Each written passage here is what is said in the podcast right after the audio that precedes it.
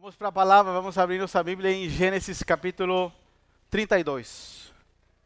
Gênesis capítulo 32. E eu quero que você me preste a sua maior atenção, por favor. Eu vou tentar ser breve, vou tentar pregar curto. Normalmente a gente tem. Eu gosto muito de ensinar, porque eu, eu fico com uma indignação santa quando eu vejo que as pessoas não sabem as coisas. Fico incomodado. E eu gosto muito de ensinar porque o ensino é transformador. É, Satanás só tem autoridade na nossa vida no lugar onde nós somos ignorantes com respeito àquilo que Deus já nos deu. Repetir que isso é importante. Satanás só tem autoridade sobre a nossa vida no lugar onde nós somos ignorantes com respeito àquilo que Deus já nos deu. E vivemos uma vida abaixo do padrão de Deus para nós, quando nós não conhecemos a Deus por experiência, porque Deus é real, ele vive, Deus pode ser conhecido por experiência. E também nós perdemos muito quando nós não conhecemos a Escritura, a palavra de Deus. Você poderia evitar muito engano que você ouve por você ouvir pessoas que são boas para falar, se você soubesse essas escrituras. Então, por isso que eu gosto de ensinar. Mas hoje eu tenho uma palavra mais profética. Vou tentar ser breve. Estou até nervoso para pregar hoje. É bom, né? Depois de 20 e poucos anos pregando, ainda ficar nervoso é bom. Gênesis 32, a partir do versículo 22. Vamos ler até o 32, tá? 22 até o 32. Diz assim: E levantou-se aquela mesma noite e tomou as suas duas mulheres. Detalhe, maridos, isso era permitido só no passado, tá? Olha para cá, os homens. Só no passado, agora não pode mais, só uma. E para sempre, tá bom? Os homens digam amém. amém. Ah, tá muito fraco. Os homens digam amém. Amém, amém? tá. Vê que, ah, pastor, eu li na Bíblia, diz que pode dois. Não pode, não. E as suas duas servas, ou escravas, e os seus onze filhos. E atravessou com eles o rio Jaboque. Próximo versículo. Depois de levá-los para a outra margem, fez passar todos os seus bens. Com isso, Jacó ficou sozinho no acampamento. Veio então um homem que lutou com ele até o amanhecer. Quando o homem viu que não poderia vencer, tocou a articulação do quadril de Jacó e Vamos lá, e a deslocou. Tocou a articulação do quadril de Jacó e a deslocou. O homem disse: Deixe-me ir, pois está amanhecendo.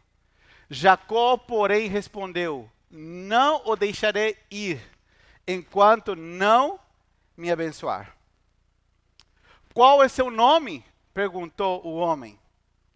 Jacó respondeu. Volta um pouquinho, por favor, versículo 27. Jacó respondeu ele, próximo versículo. O homem disse: Seu nome não será mais Jacó. De agora em diante você se chamará Israel pois lutou com Deus e com os homens e venceu. Por favor, diga-me qual é o seu nome, disse Jacó. Por que quer saber meu nome? replicou o homem. E abençoou Jacó ali. Jacó chamou aquele lugar de Peniel, pois disse: Vi Deus face a face no entanto, a minha vida foi poupada. Meu Deus. Próximo versículo. 32. Perdão. Pode voltar, perdão, Júnior, perdão. O sol estava nascendo quando Jacó partiu de Peniel. Man. Vamos lá, você está lendo comigo? Mancando. Por causa do quadril deslocado. Até hoje, o povo de Israel não come o tendão perto da articulação do quadril, por causa do que aconteceu naquela noite, em que o homem feriu o tendão do quadril de Jacó. A mensagem de hoje se chama Uma ferida sem cura. Ferida, pastor? Sim, uma ferida sem cura, que não tem cura, não tem recuperação. Há um tempinho atrás, não lembro quantas semanas, acho que, um, acho que dois meses, o Caleb me convidou e falou, pastor, vamos jogar bola. E eu parado, faz muito tempo. Eu não jogo nada, tá? Só fui para os outros se divertirem comigo, na verdade, dando risada, né? Mas, mas eu vou, vou para conhecer novas pessoas, eu quero ir. Fui, primeiro jogo, ah, maravilha, voltei para casa, tudo bem. Segundo jogo, ah, acho que foi no terceiro, correndo, ah, aquela puxada, sabe assim? Dei uma puxada aqui atrás, e aí parei, né? Não consegui jogar, né? Sem fazer muita atividade física. Aí fui para casa, e uma semana, e duas, e três. Aí eu fui viajar para o Chile, foi bem na semana que fui viajar para o Chile. E doía, daí melhorou. Só que eu não fiz nada, não coloquei gelo, não coloquei nada. Fui para o Chile, estava andando bem. Voltei, fui correr com o Samuel, jogar bola com ele. Dei uma corrida de novo. Por que, que eu estou falando disso? Porque aquele machucado, não sei se rasgou o músculo, não sei que coisa lá dentro, era inevitável não perceber que estava lá a dor. Ia dormir, me virava, doía. Ia andar, tudo, toda hora doía, tudo doía, porque era um machucado que estava ali. Por que eu estou falando disso? Quero te explicar um pouquinho sobre a história de Jacó. A Bíblia usa uma expressão que você, se você ler a Bíblia, você vai ver essa expressão. Que Deus é o Deus de Abraão, de Isaac e de Jacó. Vamos lá. A Bíblia diz que Deus é o Deus de Abraão, de Isaac e de Jacó. Certo? Abraão é o pai de Isaac. E Isaac é o pai de Jacó. São, é o Deus de três gerações. Deus de Abraão, Deus de Isaac e Deus de Jacó. Por que, que a Bíblia fala isso? Por vários motivos, mas vou te dar um deles. Essa tríade esses, essas três gerações representam a nossa vida. Abraão representa o dia em que nós fomos chamados da vida de pecado, do mundo. Porque a Bíblia diz que Abraão morava em Ur dos Caldeus, o centro da idolatria. O pai de Abraão era construtor de ídolos. E Abraão foi chamado por Deus para uma experiência que ele não sabia como iria ser, e Deus o chamou e Abraão veio. Abraão representa o dia em que nós fomos chamados da vida de pecado para uma nova vida. Isaac nasceu rico rico. Pensa num menino rico, Isaac. Isaac não fez nada para nascer rico. O pai dele já era rico. Isaac nasceu possuindo uma herança. Isaac representa a segunda fase da nossa vida, que é quando nós nascemos de novo. Nós nascemos de novo no Espírito e já nascemos herdeiros de tudo em Deus. Amém? E Jacó representa a terceira fase da nossa vida, que é o lugar da transformação da nossa alma ou da nossa regeneração. Porque você foi chamado do pecado, você nasceu de novo, recebeu uma herança, mas você e eu temos uma vida para ser transformada até que Cristo voltar. E essa parte quase ninguém quer lembrar. Diga-se para o seu vizinho, vizinho ali do lado. Todos nós. Ah, não, tá. Todos nós carregamos um Jacó que precisa mudar. Porque essa terceira etapa representa Jacó, a nossa transformação, a transformação. Você viu que a pessoa fala assim: não, eu sou assim, não vou mudar, eu fui criado assim, eu nasci assim, esse é meu jeito. Com Deus não tem esse discurso. Com Deus nós somos transformados, seremos transformados, seremos levados a nos parecer. A Bíblia diz assim no livro de Romanos: que Deus nos chamou para sermos transformados conforme a imagem do seu Filho, Jesus. Deus quer nos levar e vai nos levar um processo de transformação diária. E quem era Jacó? Jacó era filho de Isaac. Jacó tinha um irmão. O irmão dele era Esaú. Eles eram gêmeos. E a Bíblia diz: imagina, a minha esposa está grávida, né? Está com a barriga enorme. Daí a Zoe se mexe dentro e de repente dá uns karatê, eu acho que agora está ficando com menos espaço, né? Então já não consegue chutar, mas dá umas mexidas assim. Meu Deus, parece que vai rasgar, né? Eu já é o segundo filho, mas a gente fica meio assim, assustado às vezes. A Bíblia diz que a mãe, a mãe de Jacó, ela estava com Jacó e seu irmão Esaú no ventre, eles eram gêmeos, e eles brigavam dentro da barriga, imagina. Brigavam, porque a Bíblia diz que eles eram duas nações, um estapeando o outro dentro da barriga da mãe. A Bíblia diz que eles brigavam.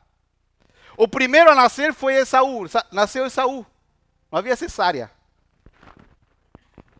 Não havia cesárea nessa época, só o parto normal mesmo. Nasceu Esaú, mas agarrado do calcanhar do seu irmão Esaú veio Jacó. Imagina uma criança nascendo, imagina a cena. E Jacó, ele veio agarrado. Imagina o bebê agarrado do calcanhar do irmão, do pé. Olha que loucura. Sai um, parecia linguiça, né? Produção de linguiça, um grudado atrás do outro. Porque ele veio agarrado no irmão. Por isso que deram a ele o nome de Jacó. Porque Jacó, em hebraico, é muito parecido com calcanhar. Só que Jacó cresceu. Jacó era o cara mais de ficar em casa, perto da sua mãe, e o seu irmão Esaú era aquele mais Vamos usar a linguagem de agora. Né? Jacó era mais Nutelinha e Esaú era mais raiz. Esaú era do campo, ele era caçador. E o pai dele gostava, porque Esaú ia para o campo, pegava um animal, trazia. Esaú era bem peludo. Era parente do Tony Ramos. Bem peludo. A Bíblia diz que ele era bem peludo. Você está muito sonolento, você tem que acordar. E o que acontece? por ser o mais velho, Esaú, ele tinha algo chamado direito de primogenitura, uma bênção especial por ser o primeiro. Mas Esaú não valorizou a sua primogenitura e um dia que ele estava com muita fome, ele trocou a sua primogenitura por um prato de comida. E Jacó, como era esperto, pessoal não fala que esse mundo é dos espertos? Esse mundo é dos espertos, mas o reino de Deus é dos santos. Amém?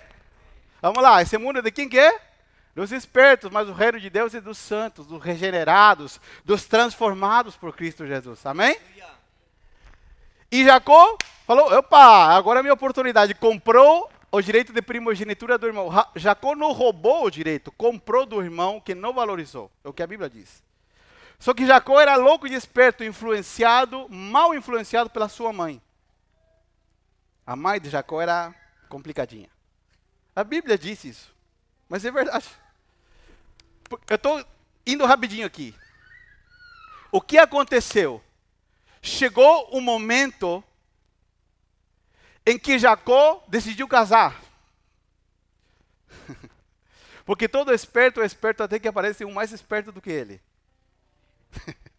e Jacó decidiu casar e foi assim, falou, tá, o pai da noiva falou, você tem que, você vai ter que trabalhar aqui um tanto tempo, sete anos, para você casar com a minha filha. Jacó o que ele fez? Gostava da moça, foi lá e trabalhou. Trabalhou sete anos, no dia do casamento, o pai da moça deu a outra irmã, não deu a que ele queria. Porque sempre um esperto vai encontrar alguém mais esperto do que o outro. Meu pai falava assim, entre ciganos ninguém pode ler a sorte. Porque se você quiser ser esperto, sempre você vai achar. Você vai ser esperto até o dia de achar alguém mais esperto do que você. É melhor ser santo, estar rendido aos pés de Cristo. Ao pé da cruz, você está guardado e o teu caminho quem abre é o Senhor. Amém? Jacó era aquele cara espertalhão. Jacó simboliza a nossa alma. Nós queremos negociar com Deus, já percebeu? Essa semana nós tivemos um jejum aqui. Vou, vou contar algumas infidências do jejum. Sabe a Deise que estava aqui? A Deise chegou na sala de oração na quarta-feira e falou assim: Pastor, eu queria te matar, pastor. Falei, por quê? É verdade? Quem estava aqui na quarta? Falou, pastor, eu queria te matar. Eu tive que vencer a minha carne hoje. E vim, mas cheguei aqui, senti a presença de Deus e passou a vontade de te matar. Porque nós jejuamos essa semana por cinco dias. Os dois primeiros dias só com verdura, os outros três só com água, líquidos. Estamos jejuando por esse aniversário, por esse novo tempo que o Senhor vai nos dar. Por que eu estou falando disso? Porque às vezes nós queremos negociar com Deus no jejum, falando assim, pastor, mas pode aquilo, dá, dá para dar uma, uma negociada? E às vezes a nossa alma, nós queremos negociar com Deus. Deus vai nos pedir, vai para a direita, você fala, Deus, mas, Mas não dá para ir para a esquerda um pouquinho? E depois eu vou para a direita? Nós queremos negociar. Isso é a nossa velha natureza. E o Jacó que carregamos dentro. O Jacó que carregamos dentro que, que tem, tem, que desaparecer. Não, ele não dá para negociar. E o que acontece, meus irmãos? Jacó se tornou rico, milionário. Quem aqui quer ser rico? Ah, tá, vou perguntar de novo, porque acho que você não entendeu. Quem aqui quer ser rico? Todo mundo quer ser rico, né? Jacó se tornou milionário. Milionário para a época. Tinha muitos animais, tinha muitos escravos. Tinha 11 filhos. Meu Deus. Muito filho. Mas Jacó estava cheio de encrenca na sua vida. Por quê? Porque ele, por conta de ter comprado a primogenitura do seu irmão, e depois de ele ter enganado o seu irmão junto com a sua mãe, ele ficou de mal com seu irmão. Jacó era rico, tinha esposa, tinha filhos, mas estava cheio de encrenca. Mas Deus estava perseguindo Jacó para transformar a vida dele em outro homem. Assim como Deus está perseguindo você. Você já percebeu que Deus está te perseguindo? Quem já percebeu isso? Você já tenta Quem já aqui tentou correr de Deus? Não adianta. Não adianta você correr de Deus. Você pode até tentar uma desviada. Ah, fala, hoje eu vou beber, vou para um bar. Lá no bar você vai achar um cara bêbado e vai dizer para você: você tem cara de crente. Vai, vai, vai desviar para você ver. Lá você vai encontrar alguém, porque quando falta discípulos, até as pedras falam. Porque Deus está te perseguindo para te transformar. Ele não vai te deixar quieto. O Espírito Santo vai ficar assim, igual uma goteira. Tac, tac, tac. Você pode tentar silenciar a voz de Deus, mas não dá. E Deus estava perseguindo Jacó para transformar a vida dele. Jacó estava se preparando para pedir perdão para seu irmão. Quando Jacó tomou uma atitude, diga comigo, uma atitude. Jacó tomou uma atitude e ele pegou toda a sua família, o texto que nós lemos, toda a sua família, esposas, filhos, animais, e fez atravessar o rio. Falou: fiquem aqui, eu vou atravessar o rio do outro lado. Quando Jacó atravessou o rio do outro lado, apareceu um homem. A Bíblia ali diz homem, mas logo mais à frente diz que era o próprio Deus. Vou ensinar uma palavrinha para você, para você se sentir chique quando sair daqui. Teofania. Diga comigo, teofania. Pastor, o que é uma teofania? É uma aparição de Deus. Deus é espírito, mas várias vezes na história Deus se revelou fisicamente. Quem apareceu para ele foi o próprio Senhor Jesus. A Bíblia chama as aparições de Jesus no Antigo Testamento como o anjo do Senhor. E a Bíblia diz que aquele homem apareceu para Jacó, que era um anjo, que era o próprio Senhor Jesus, e agarrou Jacó, e eles estavam ali brigando, e, e, e Jacó agarrou o homem e os dois ali de noite. Estava para amanhecer. E esse homem, que era o próprio Senhor Jesus, disse para Jacó: Me larga, me solta, porque vai amanhecer. Me solta porque está amanhecendo. E o que, que Jacó falou para ele? Que nos lemos: Eu não vou te largar até você não me abençoar. Jacó sabia que ele estava agarrado com Deus, com a manifestação de Deus. Ele sabia que não era um homem. A minha pergunta é: que tipo de bênção Jacó queria? Se ele já era rico, se ele já era casado, se ele já tinha muitos filhos, que bênção Jacó queria? Para onde ele queria viajar? O que ele queria fazer?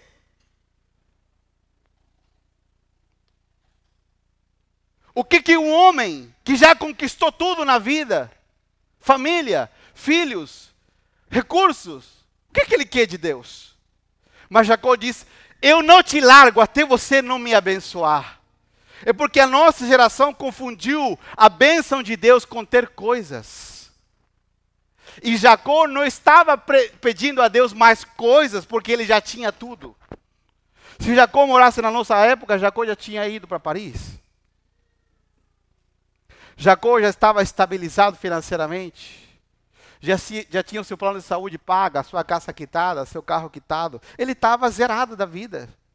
Mas Jacó agarrou, o anjo disse: Eu quero que tu me abençoes, e não te largo. Eu profetizo que Deus vai levantar gente aqui, que não vai largar de Deus até Deus não abençoar e mudar a sua vida. Eu profetizo que Deus vai te pegar, mesmo que você corra na curva, Deus vai te pegar e vai te alcançar como um dia Ele me pegou quando eu corri dele e não tem mais volta atrás.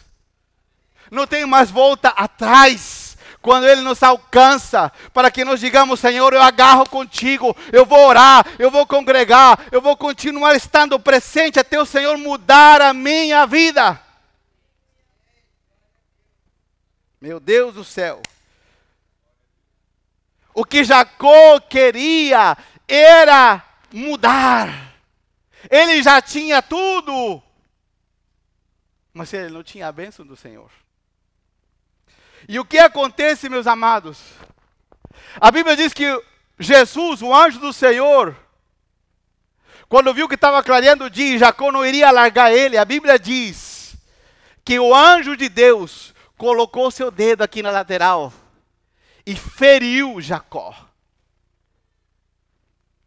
Diga para o seu irmão. Diga para o seu irmão, vire, vire. Você está prestes a ser ferido por Deus para nunca mais se recuperar. Meu Deus, pastor, que Deus carrasco esse? É o Deus da Bíblia, irmãos. Não é o Deus Nutelinha que está sendo pregado agora, é o Deus das Escrituras. É o Deus das Escrituras. Sabe qual que é o Deus das Escrituras? O Deus que te incomoda. O Deus moderno não incomoda ninguém. É um Deus light, igual o refri light. É um Deus que não incomoda ninguém. O Deus das Escrituras nos incomoda porque Ele vai levar a mudar a tua vida, a mudar a tua agenda, a mudar os teus planos, a mudar muita coisa. Esse é o Deus das Escrituras. Esse é o Deus que está sendo pregado desde que o Senhor Jesus foi levantado. Amém? Esse é o Deus das Escrituras. E o anjo feriu ele e Jacó ficou com uma marca profunda. E o anjo disse assim: Teu nome era Jacó, mas a partir de hoje eu estou trocando teu nome, eu estou mudando a tua identidade. Você não será mais aquele que era daqui para trás, agora começa uma nova história com você. Eu estou mudando o teu nome. Agora o teu nome será Israel. Ai, Senhor Jesus amado. Às vezes nós entramos aqui, estamos frequentando aqui dois anos, um ano, três anos, não sei quanto tempo você está aqui, mas a sua vida ainda não está transformada e você vem para o culto de domingo como um anestésico. Você vive a sua vida durante a semana, mas no domingo você toma uma anestesia aqui. E a sua vida dá uma anestesiada, e na segunda você dá uma ressuscitada e você continua sendo o mesmo Jacó de antes. Mas Deus quer que você deixe de ser Jacó e seja Israel. Amém? Devemos deixar de ser Jacó. Deixa que Deus te transforme. Deixa que Deus entre nos cômodos obscuros do teu coração. Deixa que o Senhor entre e tome domínio, que o Senhor abra as portas que você não quer abrir. Não faça cara feia quando o Senhor te confronta. Diga, Senhor, estou aqui, eu quero que o Senhor me mude. Amém? Não fuja, não corra. Confronte e receba aquilo que o Senhor vai fazer. Agora, pastor, mas isso está na parte velha da Bíblia antiga? Isso aí já foi obsoleto? Não. Vamos lá para o Novo Testamento. Abra sua Bíblia comigo no livro de Atos dos Apóstolos. Já estou acabando a mensagem. Atos dos Apóstolos, capítulo 22.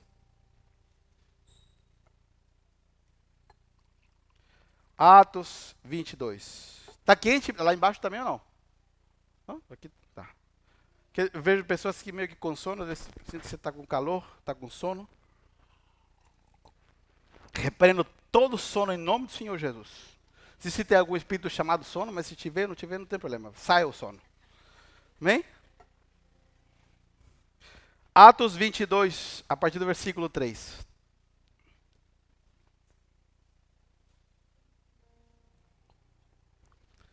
Nós lemos esse texto em casa hoje de manhã e o meu cafezinho ficou molhado com lágrimas.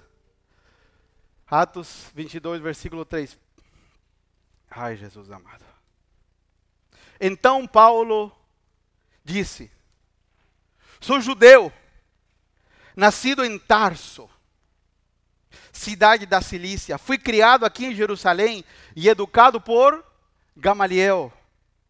Como aluno dele, fui instruído rigorosamente em nossas leis e nos costumes judaicos. Me tornei muito zeloso de honrar a Deus em tudo o que fazia, como vocês são hoje. Eu fui ao encalço dos seguidores do caminho, era assim que a igreja era chamada no início, perseguindo alguns até a morte prendendo homens e mulheres e lançando-os na prisão. O sumo sacerdote e todo o conselho dos líderes do povo podem confirmar isso. Recebi cartas deles para nossos irmãos judeus em Damasco, que me autorizavam a trazer os seguidores do caminho de lá para Jerusalém, em cadeias para serem castigados. Versículo 6. Quando me aproximava de Damasco, da cidade de Damasco, por volta do meio-dia, meu Deus, de repente, uma luz muito intensa brilhou ao meu redor. Caí no chão e ouvi uma voz que me disse: Saulo, Saulo, por que você me persegue? Quem és tu, Senhor? perguntei. E a voz respondeu: Sou Jesus, o Nazareno, a quem você persegue. E eu quero parar rapidamente. E eu vou continuar o texto. Paulo nunca perseguiu Jesus. Paulo perseguia a igreja. Paulo pregava as pessoas, las colocava na cadeia. E ele votava a favor para que eles fossem condenados por seguir Jesus e não renunciar ao Evangelho. Mas quando Jesus aparece para ele, diz: Paulo, você me persegue. Quero que você preste atenção. Paulo perseguia quem? A igreja. Mas quando Jesus aparece para ele, diz: Paulo, você me persegue. Porque Jesus e a igreja são a mesma pessoa. Ah, vou falar de novo. É impossível amar Jesus e não amar a igreja. Quando desprezo a igreja, eu desprezo Jesus.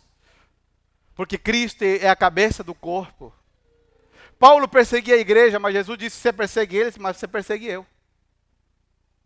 Vou continuar a leitura, só um detalhe.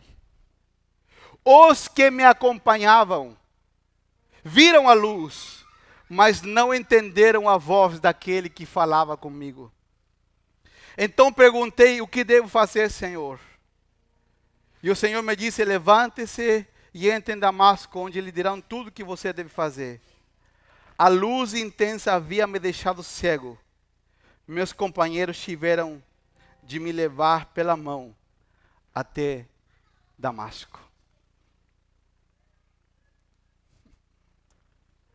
Irmãos amados, às vezes nós falamos assim, pastor, eu não sou como Jacó, eu sou um, um bom crente, um bom cristão você não está me vendo, estou fiel aqui todo culto. Eu sou uma pessoa honesta, uma pessoa correta. Você sabia que nós podemos é, receber bons hábitos e bons costumes da nossa família? Quantos sabem disso? Tem gente que não é cristão, mas é gente de boa índole, porque foi bem ensinado, né? Não é verdade? Não tem gente que a gente fala assim, essa pessoa só falta ser crente, já viu? Só falta ser cristão, porque é uma pessoa de boa índole. É possível ser uma pessoa de um bom caráter, de bom costume, sem conhecer a Cristo, mas mesmo assim estamos indo para uma eternidade sem Deus. Porque o que salva não são as nossas boas obras, é a obra da cruz. Amém? E às vezes você diz, pastor, eu não sou como Jacó, eu não sou um enganador, eu não sou um trapaceiro. Será que eu preciso de um encontro com Deus assim? Às vezes nós somos como Paulo. Paulo disse que ele era justo. Ele era um homem correto, ele era um estudado, ele era um homem de bom caráter, ele era um bom religioso. Mas um dia, por volta do meio-dia, quando o sol está mais forte, veio uma luz mais forte do que o sol. uma luz mais potente do que o sol. E brilhou ao ponto que ele caiu e ficou cego. Ele teve um encontro radical com a pessoa do Senhor Jesus. Pastor, mas a Bíblia diz mais para frente que Paulo recuperou a visão sim, mas ele ficou com problema de vista para sempre. Se você ler o livro de Gálatas, Paulo diz: A primeira vez que eu vim a vocês, eu vim por conta de uma enfermidade. E eu sei muito bem que se fosse necessário, vocês seriam arrancados os próprios olhos e teriam dado para mim. E quando Paulo termina o livro de Gálatas, ele diz: Irmãos, eu estou escrevendo do meu próprio punho, e eu estou escrevendo com letras bem grandes. Porque é muito provável que depois daquele dia, em que aquela grande luz deixou Paulo cego, ele ficou com problemas de visão.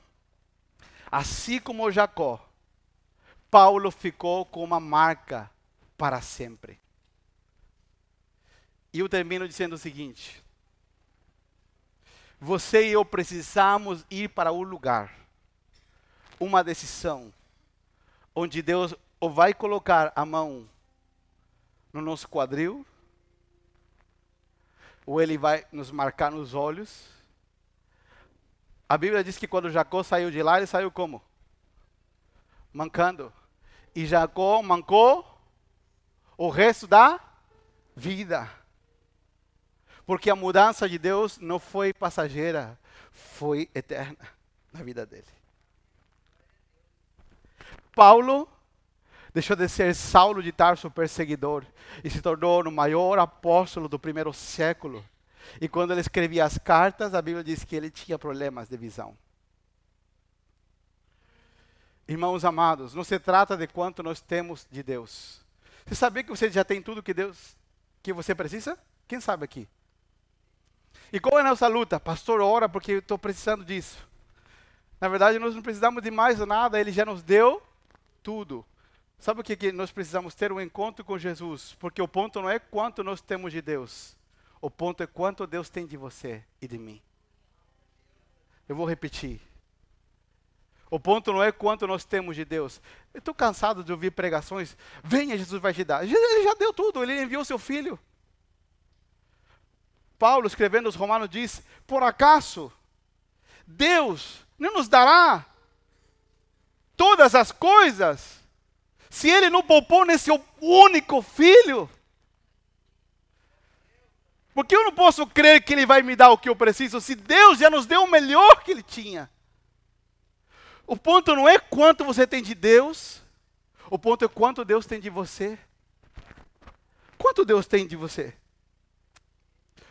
quanto, qual é a velocidade, qual é o tempo que nós demoramos para ouvir a Deus dizer que sim.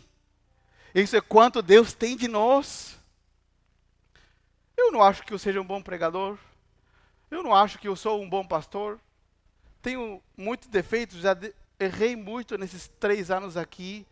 Vou errar, estamos tentando acertar, mas já errei demais. Meu, meu caráter, temperamento não ajuda muitas vezes. A minha esposa é uma benção porque ela mora comigo. E o Jacozinho dentro de mim, o Adãozinho, ele tem que morrer todo dia. Eu não sei você, eu pelo menos reconheço os meus problemas. Eu não, não procuro te dar uma mensagem aqui teológica para você sair daqui. Você viu a mensagem do pastor? Não. O meu maior desejo é transferir a você um coração eu sei que há muito tempo atrás, num, num sábado de setembro, eu me encontrei num lugar onde eu comecei a dizer: Deus, chega, eu hoje, eu vou te abraçar e não vou te largar até que o Senhor me mude, até que o Senhor transforme. Eu já era crente já tinha me batizado, não estava usando droga, não estava me prostituindo. Mas eu queria ser ter o quadril deslocado. Porque eu queria que a minha vida estivesse entregue nas mãos do Senhor. Sabe por que a nossa cidade está assim como está? Que as pessoas querem se matar todo dia, que as pessoas vivem uma vida falsa, uma vida de aparência, porque estamos cheios de gente que só querem coisas de Deus e elas não entregam nada da sua vida ao Senhor. Quando nós estamos entregues ao Senhor, nos importamos com a dor do outro, trabalhamos não só para nós, somos cheios do Espírito e nós somos aqueles que transpiram o perfume de Cristo em todo lugar. Onde nós estamos, as pessoas veem Jesus em nós. Você pode estar falando de futebol, você pode estar falando de decoração, você pode estar falando de churrasco, do que for, e você transpira Cristo. É a presença de Deus. E eu não quero transferir a você um, um conteúdo teológico.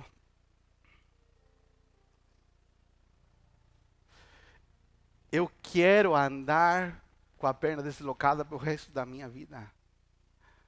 Eu não quero prestar para nada mais na, na vida a não ser obedecer a Deus. Irmãos, sabe o que Satanás faz com a gente? Ele te oferece uma bandeja cheia, né? E muitas vezes a bandeja de Satanás não vai ser você entrar num banco e assaltar um banco. Ele vai te motivar para você viver a tua própria vida. Viva! Pai! Cumpra os teus sonhos. Seja o melhor no que você faz. Ele te oferece um banquete atrativo. Mas um dia, se nós darmos ouvido a essa voz, ele vai esfregar na nossa cara. Porque o diabo faz assim. Quem já pecou aqui alguma vez e sentiu que o capeta no outro dia ou segundo depois esfregou na tua cara o que você fez? Quem já pecou aqui? Tem alguém humano como eu? Você pisa na bola, você chuta o balde, você peca, você erra em alguma área. E o capeta, Satanás, não espera nada e ele esfrega na tua cara. Olha como você é ruim, Deus não vai te perdoar, Deus não te ama. Não é assim que Satanás faz? Ainda bem que quando nós lemos a Bíblia, Romanos capítulo 8, versículo 1 diz: Mas nenhuma condenação há para aqueles que estão em Cristo Jesus. Ai, se não tivesse Bíblia, nós estávamos nos sentindo condenados até agora. Não, não receba essa bandeja. Deixe que Deus marque a sua vida. Você pode continuar sendo um profissional de sucesso, você não precisa largar a tua empresa. Mas lá, deixe que o Senhor viva através de você. Não seja esse evangélico Nutella novo, que tem Deus só como um acessório, como um brinquedo, como um.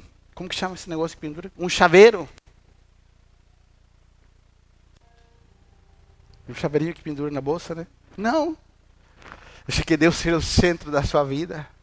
E quando as pessoas olhem para você, elas vejam que a sua vida, a sua família, as suas decisões são baseadas que você teve um encontro um encontro dramático com Deus.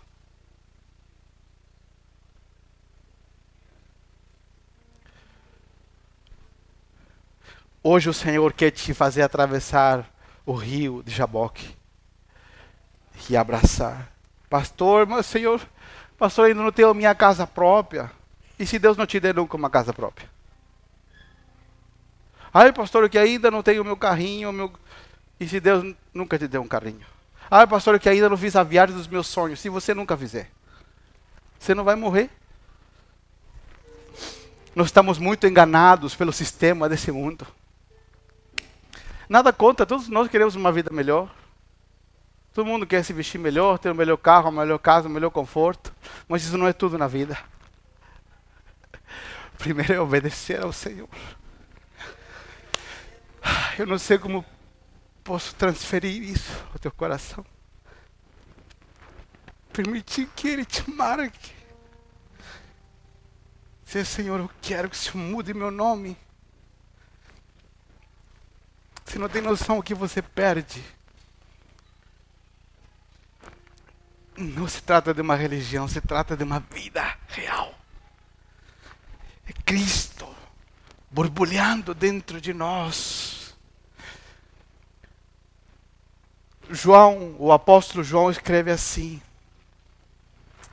Do interior de vocês correrão rios, a vida fluirá.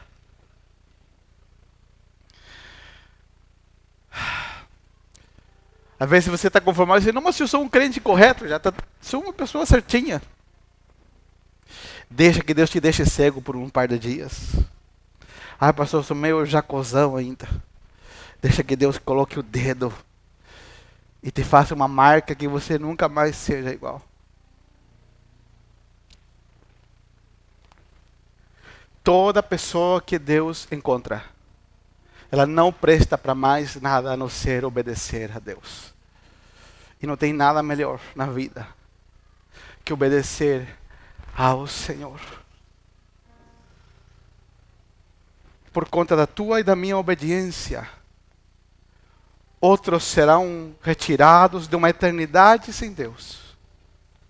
Por conta da nossa desobediência, às vezes, dezenas de pessoas que passam pela nossa vida vão caminho ao inferno, porque nós somos desobedientes, porque nós não somos marcados, porque nós, como a Daisy falou, que ela tinha medo de se tornar uma pessoa religiosa, né? Às vezes a igreja transmite essa imagem, porque está cheio de gente que é espectador e que não foi marcado pelo poder de Deus. E nesses três anos de história, que nós estamos sendo parte do que o Senhor está construindo, irmãos, o Senhor nos plantou aqui num lugar estratégico, nessa cidade maravilhosa.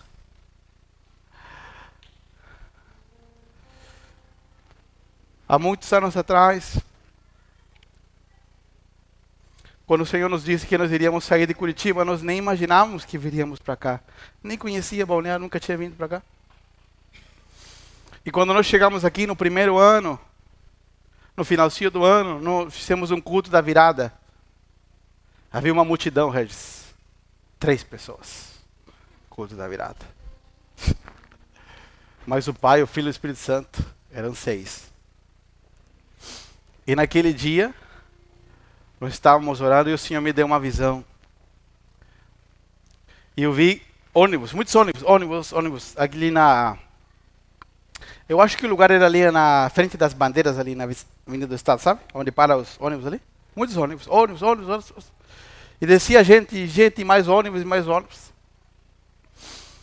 E Deus falou comigo: essas pessoas estão vindo para cá para beber do avivamento da minha presença aqui, nessa cidade. Aqui nós somos visitados todo final de ano por gente para ver os fogos. Muitos querem vir para cá para descansar eternamente. Não é verdade? Para vir uma vida de férias. Mas o Senhor está buscando pessoas como Jacó. Que não se conformam com já ter dinheiro, com já ter um casamento e com já ter filhos.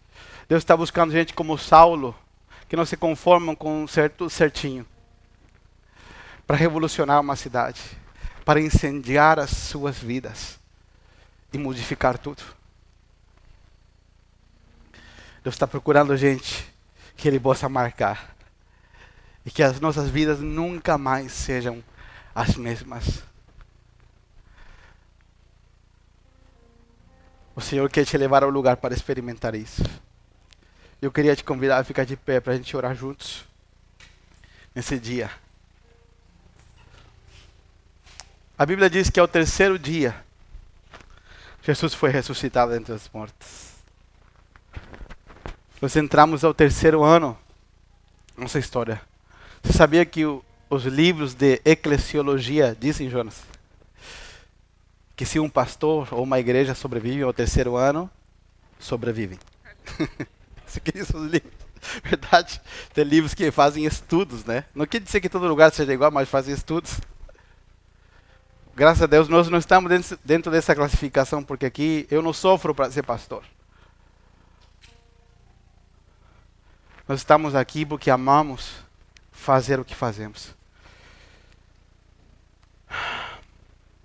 E queremos ver gente que ame Jesus. Só isso. Gente que ama Cristo. Mas não assim, Jesus, I love you, coraçãozinho, não. Gente que ama Jesus de verdade. Gente que tem uma marca.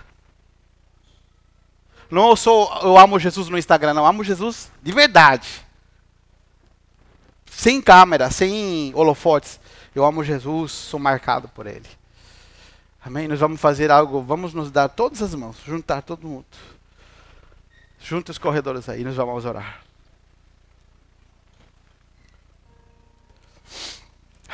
Senhor Jesus, como precisamos de Ti, Senhor.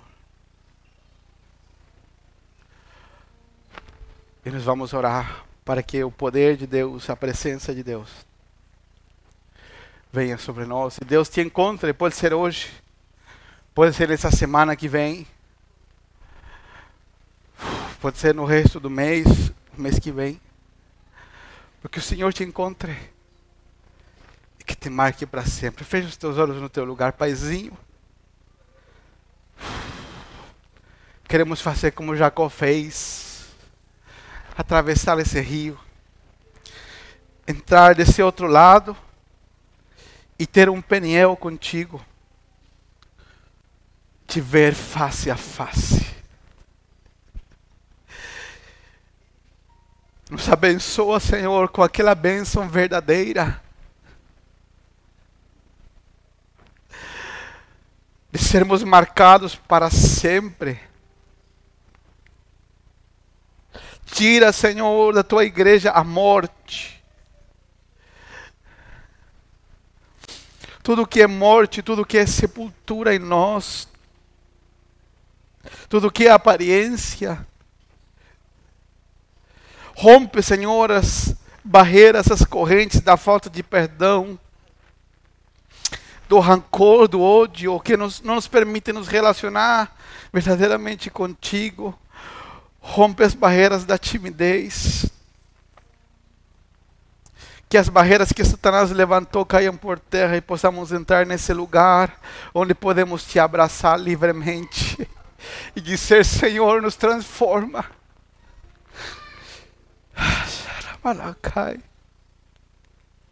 Eu quero profetizar, Senhor, sobre a tua igreja que daqui se levantam os novos evangelistas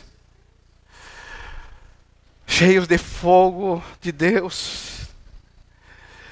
Gente marcada para sempre, gente que jamais vai voltar a ser os mesmos. Gente que até vai tentar, mas não vai conseguir mais ser igual. Porque o Evangelho não tem a ver com uma religião morta de domingo. O Evangelho tem a ver com a tua vida fluindo dentro de nós, rompendo os nossos esquemas humanos, nos transformando a tua imagem. Profetizo que daqui se levantam os novos pastores para pastorear o coração daqueles que estão perdidos como ovelhas sem pastor nessa cidade. Que aqui se levantam os novos profetas, apóstolos, homens e mulheres de Deus, cheios de graça, evangelistas, vendedores, evangelistas, motoristas em todo lugar, em cada lugar da sociedade, a tua glória invadindo as nossas vidas. Encontra a gente aqui, aberta a ti, Senhor, e marca-nos para sempre. Marca-nos para sempre, Senhor Jesus. Amém.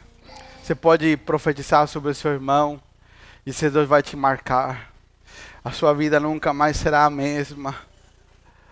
A sua vida vai refletir a Cristo, a presença gloriosa de Deus.